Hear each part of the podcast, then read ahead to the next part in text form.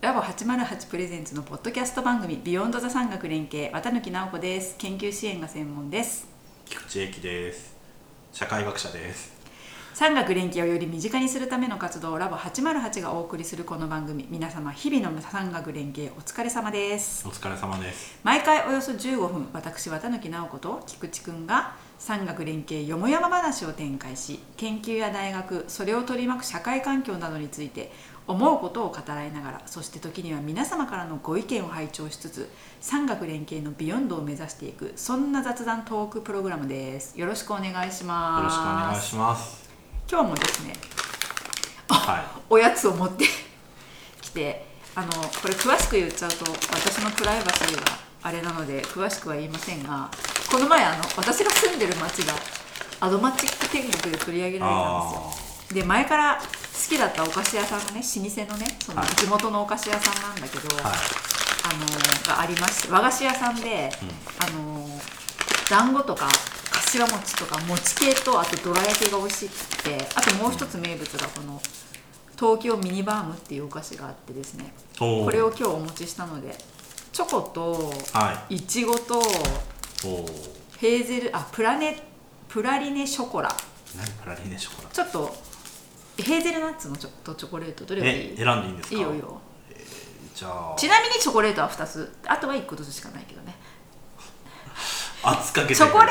トが2つあってストロベリーとプラリネは1個ずつしじかゃあこれあプラリネ取ったはじゃあチョコ食べいよ名う前がやっぱ変なの好きですからね本はい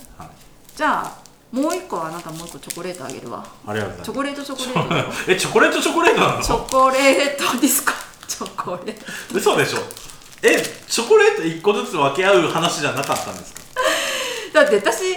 だってチョコレート1個ずつ分け合ったらえチョコレート1個ずつ分け合ってんじゃん私もチョコレートあなたもチョコレートそれはヘーゼルナッツとチョコレートでこっちはそれなあこれそはチョコレートあなそれあなんだ理解してなかったあ同じ同じ銘柄そうそうよくありますよ同じそうそうそれちょっと早く言ってくだ同さいよじ味のチョコレートが2つあっておい伝わってないあなん菊池だくんが井の一番に取ったヘーゼルナッツあナはッ1個しかなかっさそれを食べたかったたそうえそう待っどてうぞあの僕ストロベリーが一番食べたかったのえどっちが食べたい今度買おうかな半分こしよあ待って待って待っていやどっちかでいいどっちが食べたいですか6でもいいあじゃあプラネットで なんだこのや りとりということであの、どう12月入ったけど12月入ったけどうん入ったけど最近、あ先輩から結構私と菊池くんあれですよあ食べながら食べな 最低ですよ確かお行儀が すぎる前回前回が前回菊池くんと会ってから1ヶ月ぐらい会ってさ、はいちょっと菊池くん不足なんだけどお菊池くんはここ1ヶ月と最近何してきたの何してたのああ師走ですからね血が走るねはいまあ師ではないけうど、んめっちゃ忙しくて、うちょんっとなんか記憶にない感じあコロナになりました コロナになっていや笑い事じゃないよそごめうんなん笑でっちゃっすよそうもう今日すごい最低ムーブばっかたりし本て当る最低だしいやあのコロナになって大丈夫そんなそんな取ってつけたようなどうでしたあなた2回目よねはい僕2回目コロナなんですけど、うんまあ、1回目よりかは楽だったんですけど、うん楽っていうかまあ症状がね、うんそんなでしたけど、うんまあ、それでももう39度がうん8日くらい続いてで解熱剤とか飲むじゃないですか、うん飲んで38度なんだよね、辛かったねあそう夜中のあの震えとかがそうインフルエンザかかったことありますないんだよね嘘でしょないんだよね嘘でしょ本当ないのえないのインフルエンザないのそうですかんないのあのいやあのインフルエンザにかかったことがまあちょっとねその、うん聞いてる人の中にはきっとみんな大体インフルエンザかかってるからう、んインフルエンザかかった時の体の震えってめちゃくちゃ寒いんですけど、うんそのそれを上回る寒気あこうやって人って死んでくんだなみたいなのが1回目もそうだったし2回目もやっぱり死んじゃったの生きてますけど だから結構辛かったので、うんその後遺症なのか何なのか、うんうんまあ、それかちょっと最近忙しすぎなのかもしれないんですけどあんま短期記憶がないんですよねうーん大体1週間に一度「え僕その話しましたっけ?」っていうことをすごい「え私も言ったそういえば菊池君に電話で覚えてるってうん覚えてない」後遺症だったのかはいそうなんですよっていうのがそんなるほどそうどこまあ11月はそうね世の中的には学園祭とかイベントの季節だよねあー学会とかね最近なんかイベント行かれましたしらじらしい僕だってさっき1か月ぶりですねとか言っててえ嘘じゃんと思って、そうだ一緒よねに行ったじゃん行ったよねイベント行きはましたねあの万学ね万学博覧いいわゆ SSC るいのわゆる万博博覧会ならぬ、万博ば万学はいえあれ知ってま万し学た博覧会万博博覧会のパクリなの知ってましたいえパクリって書いてあったやパクリって書いてないですけど 万博博覧あ会本当は万博になるじゃん万学万学です本当だあごめんなさい皆さあそんうです皆さん聞いてる皆さんあの慶應義塾大学に湘南藤沢キャンパスというキャンパスがありまして、はい藤沢市にまああ、るね SFC っはい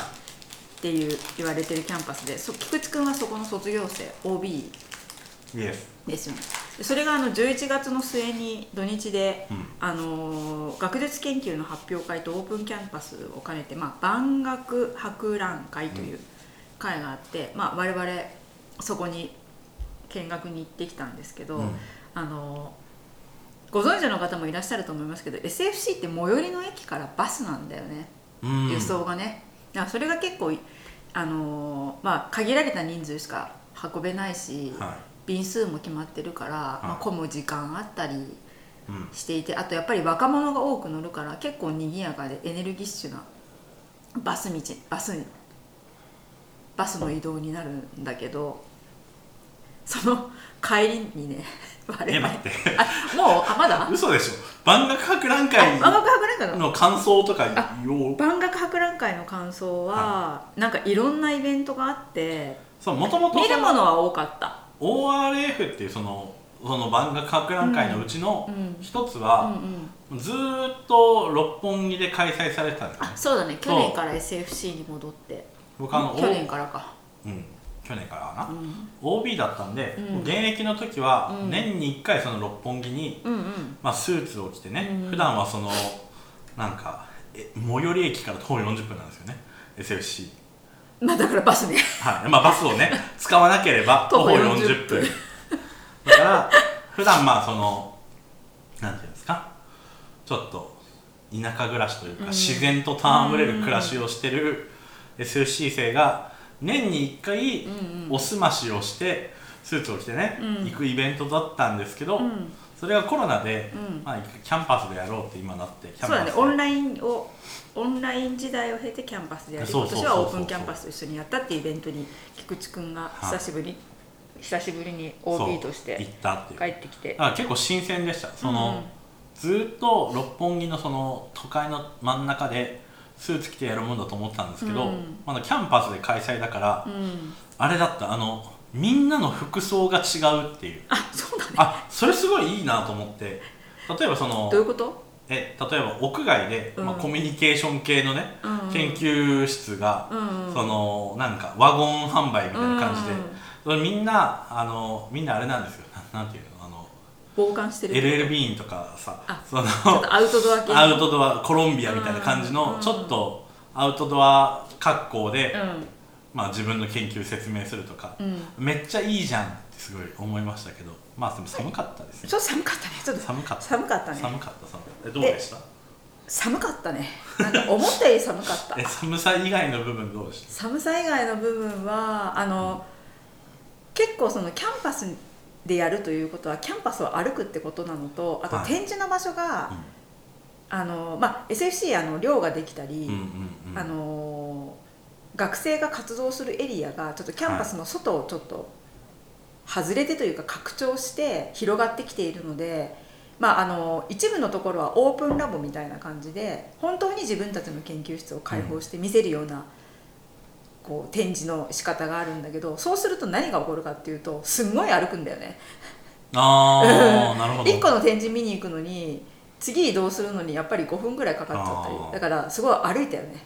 だから寒かったんだけど、まあ、運動になったし体は温まるって感じだったかなっていうなんかちょっとすごい歩いたなっていう 記憶だったからウォーキングイベントとしてうんそうそれで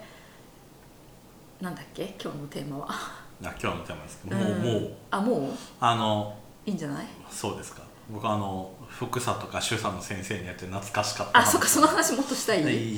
いいいいやいいいいですいいもおかしいですけど はいそれはそれでいい思い出なと思て あった先生にあったありましたねたくさんありましたよ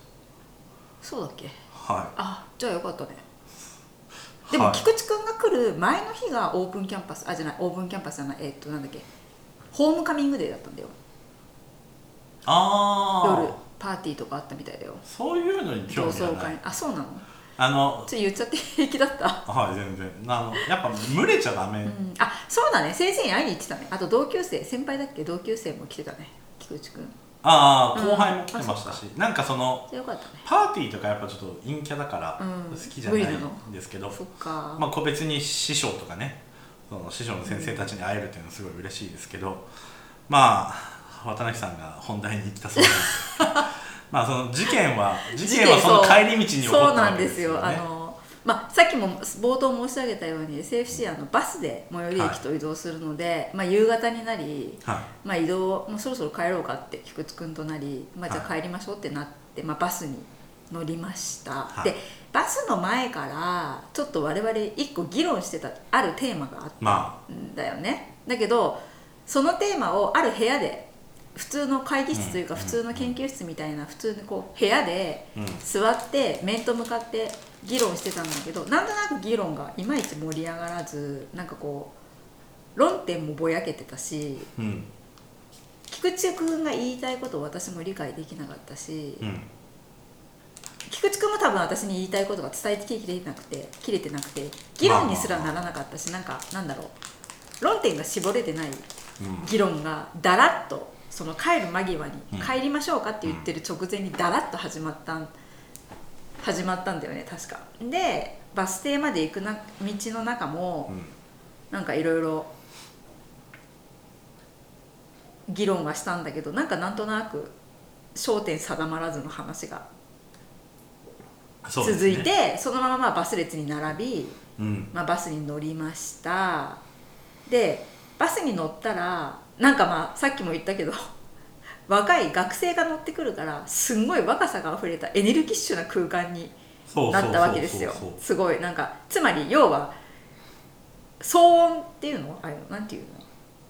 まあノイズのノイズそれこそその漫画博覧会をみんな終わって興「奮いやし疲てれたよね」みたいなじ感じの人たちがなんかなんかこう高揚感があるバスになったんだよねあ野球観戦の後の駅までの道み そうだたいね、なそう感じだね。の雰囲気なんかこうみんなでイベントを共有した後の高揚感を持ったまはいはいはいまの人たちと一緒に乗り合わせたんだけど、私と菊池君はそれとは全然違う議論をうんずずーーっっととしてるからし続けてたんだよね。で、そうするとまずその SFC っていうキャンパスから最寄りの駅まではまあ大体25分ぐらい。徒歩40分だけどまあバスだと、混むまからあねうん、渋滞とかを加味すると、まあ、大体20分からはい25分ぐらいかかるっていうのがなんかこう定説というか、こう暗黙いつも地、の感覚うん、そうそう暗黙地だったんだけどはいあの別にでもそのバスで中で議論するつもりは全くなく、うんなぜならばあのそのバスはというわけで知り合いが乗ってる可能性が高いから、うんうんあんまりこう変な話はうんしない方がいいかなっていう空間なんだよね、だけどなんかまあその時話してた私と菊池君の議論の内容はそれとは関係ない話全然関係ない話だったのでそのまま議論を続けるんだけど、周りの高揚感に相まって私もテンションが上がってきちゃったし、その時の菊池君のテンションがなんか煮え切らないというか何が菊池君が言いたいポイントなのかっていうのが全くわからない、珍しく明確に明瞭になってないしで同じことグダグダ言ってじゃあ A な A なんてそしたら B だっていうからじゃあ B でいいキャラ A はじゃあ捨てないって言ったらいやでも A の可能性もあってどうのこうのって言ってすごく煮え切らないいやだって態度をするわけよで私もイライラしてきちゃってうんイライラしてまイしたライラしてきてあの僕たち疲れてただからそれこそ寒い中歩いてるからちょっと疲れてた疲れてたあれは疲れてたけどだから疲れてたのもあって僕も、んそうんあの何煮え切らない煮え切らなかったでかつバスに乗った ら周りがすごいみんな元気がいいはし大きな声で喋ってるから我々も大きな声を張らないと結局議論、うん話が通じないから、なんかこうそれに相まってテンションがわーって上がってきちゃって、そっからすごかったね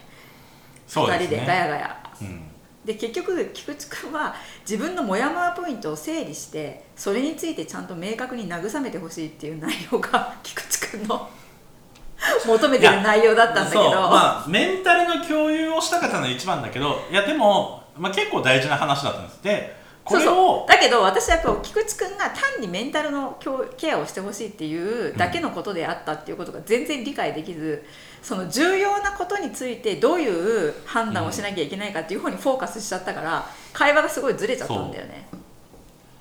そうね確かにだだけどバスに乗ったらだんだん噛み合ってきたんだよねなぜか不思議とそうそううううれはなんでなんだろうはあえでもやっぱそのなんでなんだろう感今情の共有をしたい時って、のまあダラダラ話すじゃないですか、うんでも、 まあ、バスってね25分という制約があるし、うん、うんあとあの、まあ、周りの人たちが聞いてるから、まうあ、ん聞いてないんだけど、うん、まあ、いる中では、うんやっぱちょっとその言葉を選ばないといけないですよねあー聞かれてもいいそうワーディングを使いだって一応 いや一一応じゃない大学のなねるほどうんそのまあ大学の頭のいい人たちが周りにきっといるであろうと中で なんかそのふわっとした話したら恥ずかしいから、ちゃんとやっぱりちょっと頭使って話そうって思ったなでるほもまあメンタルのケアというかまあその共有をどね、まあモヤモヤ感を共有したかっただけなんだよねそうモヤモヤ状況に陥ってたから、うん、ででもモヤモヤ状況をテキストで送ってもなんか伝わらないじそゃうないらですないよかねだからこの場で伝えきりたかったしそうだそよねの合意を得たかった、うんその合意ないんですよ合意することなんかないまあ、うんないあるけどないんですけうど、んわかるわかるあのそのなんつうのあ合意じゃなくてそこは共感共感,、うん共感を得たそうだよ上でね僕は次に進みたかったからそうでその共感を得た上でう、んまあ共感をするだけの場でもよかったんだけど共感を受けた受けた上で私と菊池君がちょっとなんかそのうん同じ合意をする必要があったそうそうそうそうテーマだったんだよあねったでそれに至るまでなぜか我々は、うんこう最初に何にもじゃあこのバスの中で決着つけようとか何にも言って何なもいなのかっに乗った瞬間にはい議論がゴーンと,、ちゃんとそうチーンって議論の鐘が鳴りそのバスがこう進む過程が、うんこの交差点に来るとあと何分で駅着くとかっていうのはいはいをはいなんか体感しながら、はなんとそのバスが到着して駅に着いて、はいバスを降りる時までに合意に決着したんだよいねそちうゃんと25分間で25分間ででそれは菊池君のモヤモヤ感もちゃんと私が共有し、はい吸収できたし、はいはいその上で割と、明確うな、ん、ごなんていうの方針合理的ななんかなんていうポジティブなは見解とゴールにたどり着けたんだよねそうそうそう私それすごい不思議な体験だったなと思って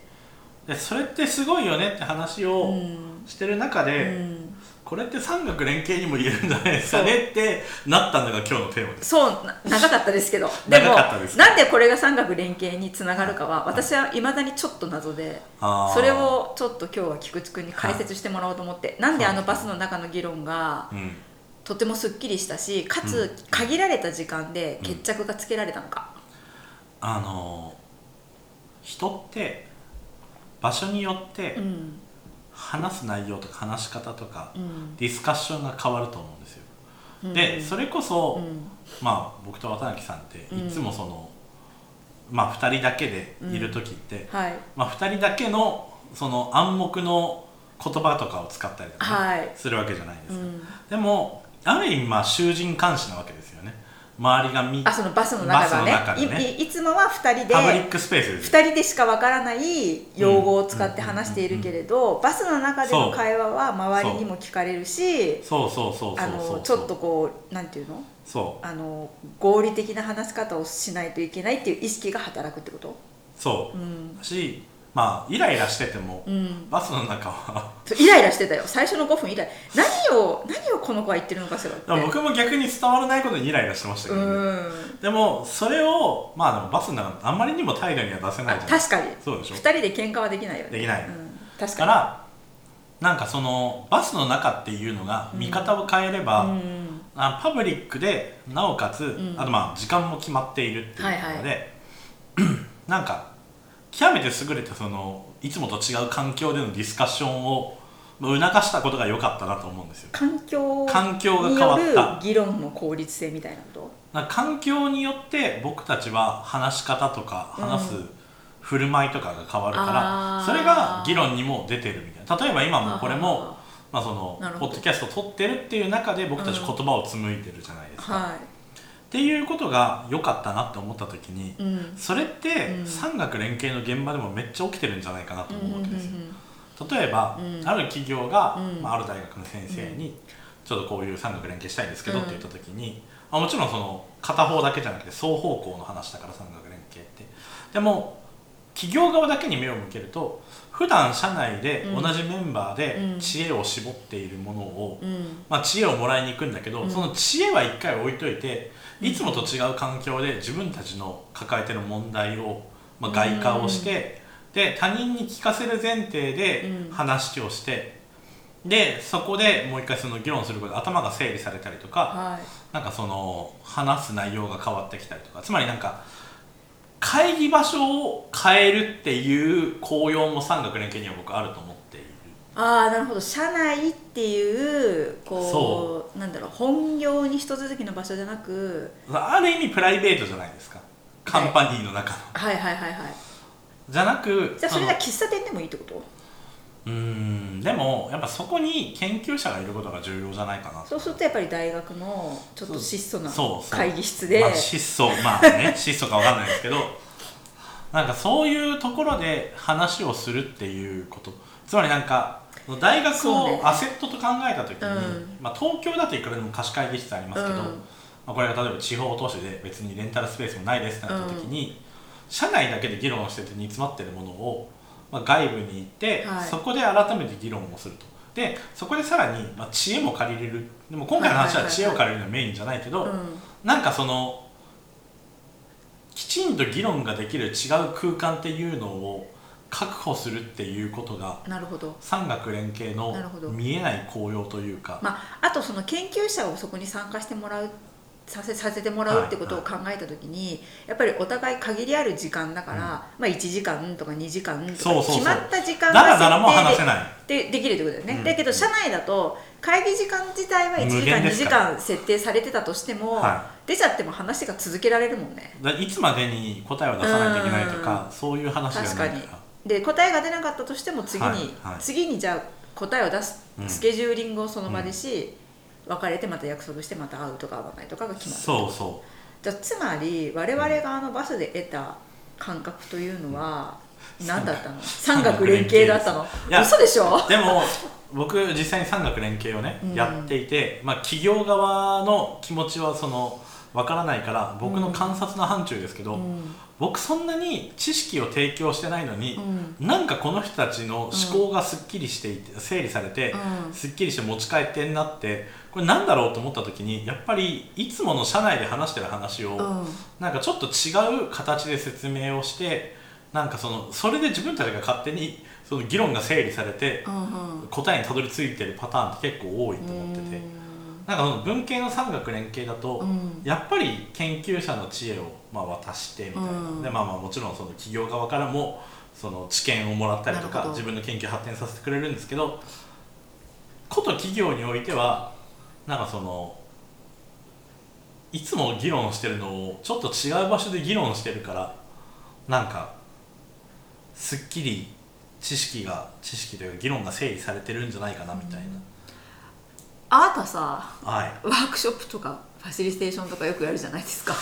唐突なデヴィ夫人はい、 地方とか行ってはい、行きますねその時にその今言ったその産学連携あーでなんかこう産学連携産学連携によるうんディスカッションだとこう企業の人の思考が整理されるっていうのはそれは促すんですかそういうふうにファシリテーターとしてそれともやっぱり流れに身を任せる感じなのいや促しますよあのまあワークショップのファシリテーション、うんファシリテーターって、まあちょっと僕はあの我流の部分もあるんですけど、どういうことしてるかなってちょそうちょうど昨日考えたんですよ、うねんで考えた時にこう例えば名刺交換あ違うおせお歳暮を送るじゃないですかはお歳暮を送るのってなんでかっていうと人間関係を途絶えさせないとか、あの文化人類学的な知識でいうとあのす互習性っていう言葉があって送って送り返すじゃないですか、はいそのやり取りの中で信頼関係って生まれるわけですよ、っていうのを制度に落とし込んでるのがそのお歳暮ほうあおつま歳り暮の研究ってあるのお世話の研究は多分あるけど、うんまあでもそのそういうふうに見える、うんつまり普段の人々の振る舞いを機能的に分析をしてあげて切り分けてあげるとちょっと改変をしたりとかちょっと制限をかけることもできるじゃないですかつまりなんかやってることをちょっとぐ、てうん、具体的に説明してそのちょこの説明プロセスをちょっと考えてなかったんですけど、うんだからお歳暮って、うんつまり物を相互に交換し合うことですはいそうですよね、はいでそれに感謝をする、はいでそれを例えばワークショップに落とそうあとすはいると、はいはいはいはいはいはいなんかじゃあ今から、はいお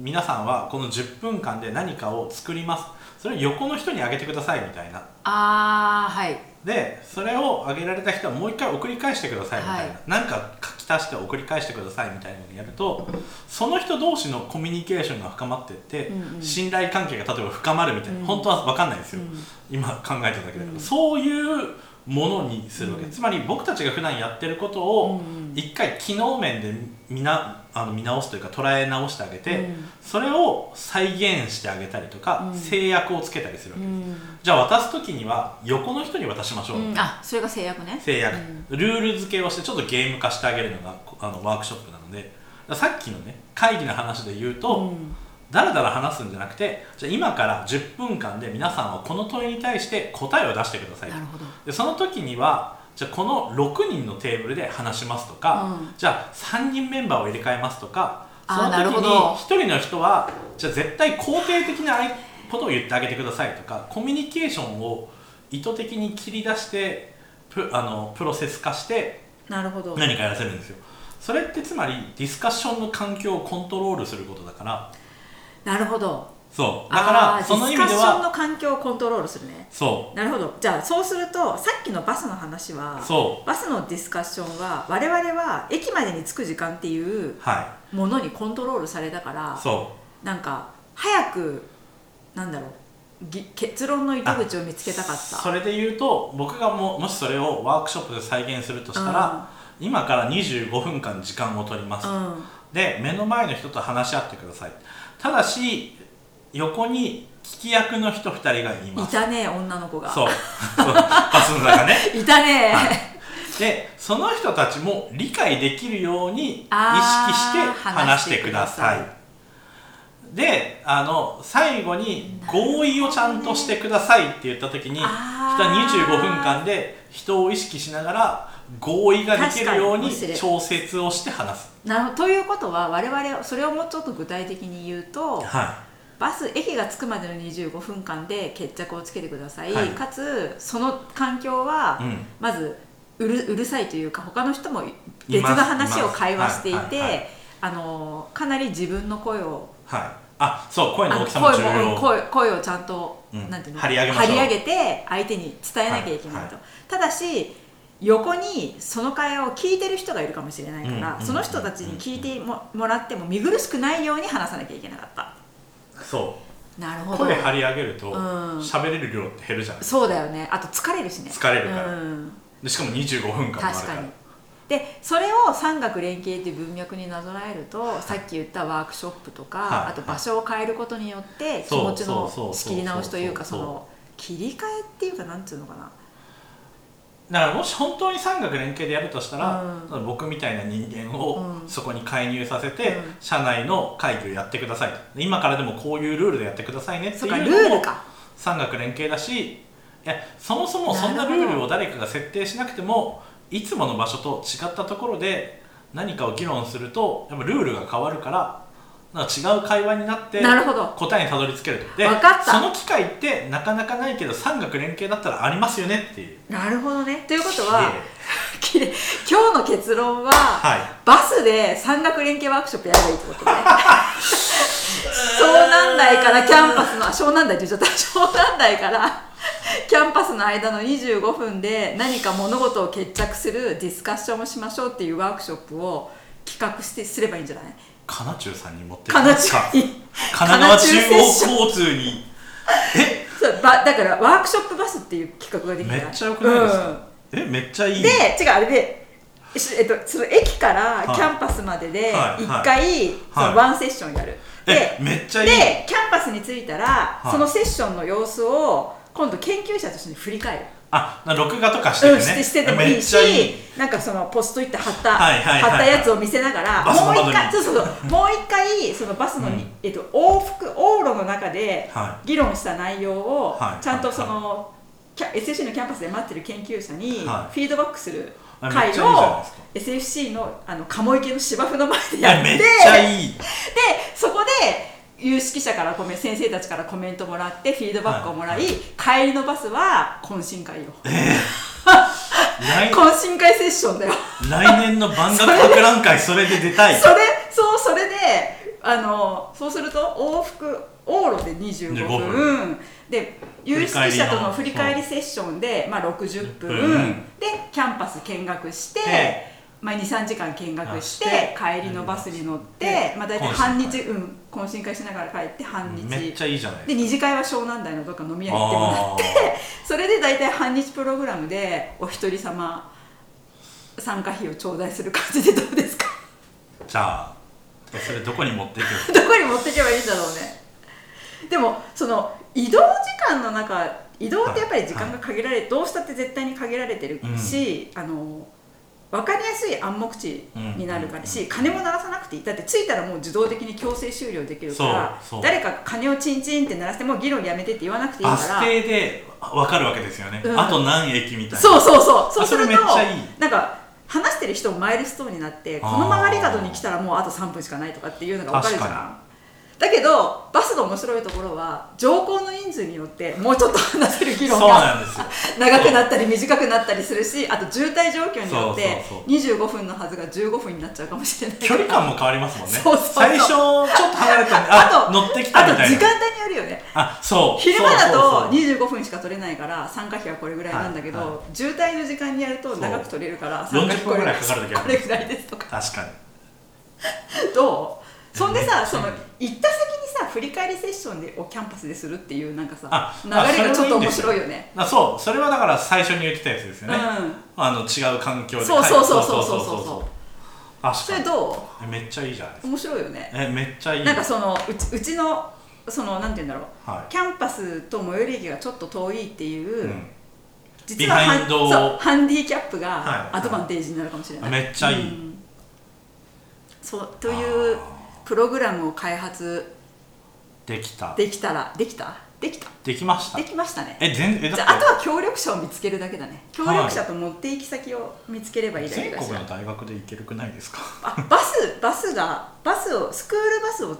スをを運営してするるキャンパスだったらできるかできます結構あるよねいろんなところそう最え寄り駅からバスっていうキャンパス結構あるよね全然ありますしかも汎用できるプログラムになりましたねこれ、はすごいぞいスマートモビリティですよこれ本当だ山岳連携バスだ山岳連携バスだ、うんいいねえなんかいいそしたら回収はその山岳連携バスの参加費はうん乗車運賃にプラスアルファでいいもんね、スイあカそうスそイうカでそうピッてそやってもうそうらえそばいいもんうねそうそうえめっちゃいいで金中さんにちょっとマージン取ってもらって、はい残りを運営費に当てればいいよね、はいあじゃあそれはい企画書じゃあ書いて書く感じで金中さんにっていうことが今日企画でまとまってすごいねえすごいすごい初めて企画がまとまったすごいですよプログラム30分で企画まえしかもそのうちの15分くらいはどうでもいい話な んだよねじゃあそ賞の味何味がみたいな賞味20分ぐらいでバスじゃん新しい企画が生まれる生まれたっていうあやっぱりこのこのポッドキャストもさよく皆さんはにい最初にアナウンスするように毎回およそ15分はで話の決着つけますって言ってるからそれが制約になったんだね、いいつもワークショップにおけるファシリテいーつタも30ー何分やってますけどまあ、今日も37何分分やっちゃったけどやりまねしたということで今日はまとまったところで、ここで綺麗にまとまったところで終わりにしておきましょうはい、えービヨンドザ産学連携では皆様からのメッセージをお待ちしています送り先はラボ808のメールアドレス info.labo-808.com 808は数字でお願いしますビヨンドザ産学連携は毎回およそ15分毎,、えー、と毎月2回から3回の配信を目指しています、えー、と今日は師走市が走る12月の第初回まあ師走に師走の初回にあげる回として来年度来年の活動プログラム活動企画プログラ企画ムをがまとまったので、はいえー、とまた次回「ビヨンド・ザ・山岳連携」でお会いしましょうここまでのお相手は菊池英樹と綿貫直子でした。